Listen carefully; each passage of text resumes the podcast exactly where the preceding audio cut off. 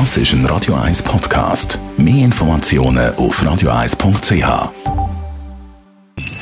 Best auf Morgenshow wird Ihnen präsentiert von der Alexander Keller AG. Ihre Partner für Geschäfts-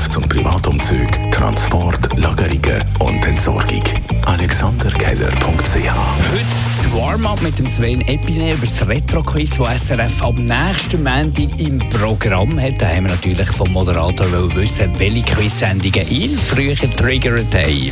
Äh, ja gut, mit denen, wo man gross geworden ist, ich habe so ein bisschen Risiko geschaut, so 90er, ähm, das ist so die Quiz-Sendung, die ich glaube am meisten gesehen habe.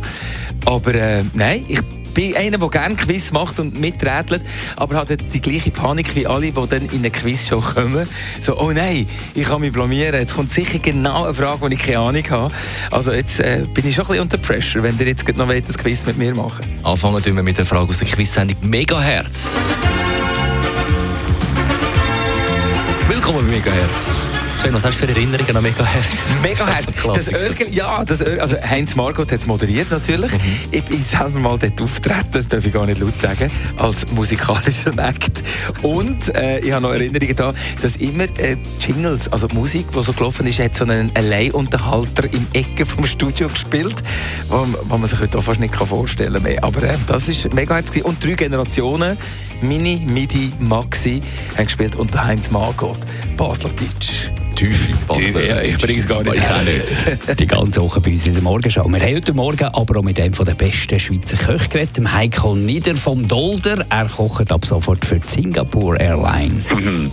Das ist, glaube ich, die, die, die größte Herausforderung. Zum einen, was schmeckt der Gast da oben? Das, das kennt ja jeder die Geschichte, dass man da ein bisschen weniger schmeckt und dass da die, ja, das Geschmacksempfinden einfach ein bisschen anders ist. Das andere ist aber auch, was ist machbar, was ist möglich, was ist umsetzbar. Und da gibt es halt sehr viele Faktoren, auf die man Rücksicht nehmen muss. Und dann auch noch, was ich dann auch noch später realisiert habe, auch natürlich die Menge. So nach dem Motto, die Herrschaften sitzen zwölf Stunden im Flieger, die müssen auch irgendwie satt werden. Ja.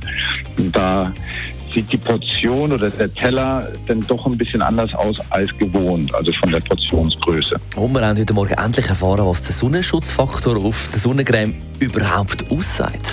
Das sind verschiedene Filter. Man sagt dem so, ja, sogenannte chemische oder physikalische Filter. Physikalische Filter, das sind eigentlich, muss man sehen, wie ein Schutzschild.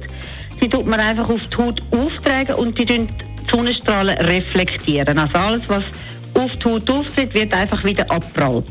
Und die chemischen Filter, die die Sonnenstrahlung aufnehmen und umwandeln in Wärme und so sozusagen vernichten. Und die meisten Sonnenschutz, die haben kombinierte Filter, die haben physikalische und chemische in einer Sonnencreme. Es gibt aber auch zum Beispiel für, für Babys oder schwangere Frauen nimmt man einmal nur die physikalische, also nur die, die wie ein Schutzschild wirken, wie die nicht in die Haut eindringen, sondern nur an der Oberfläche sind.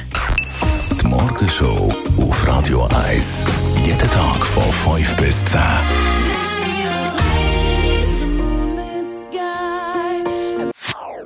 Das ist ein Radio 1 Podcast. Mehr Informationen auf radio1.ch.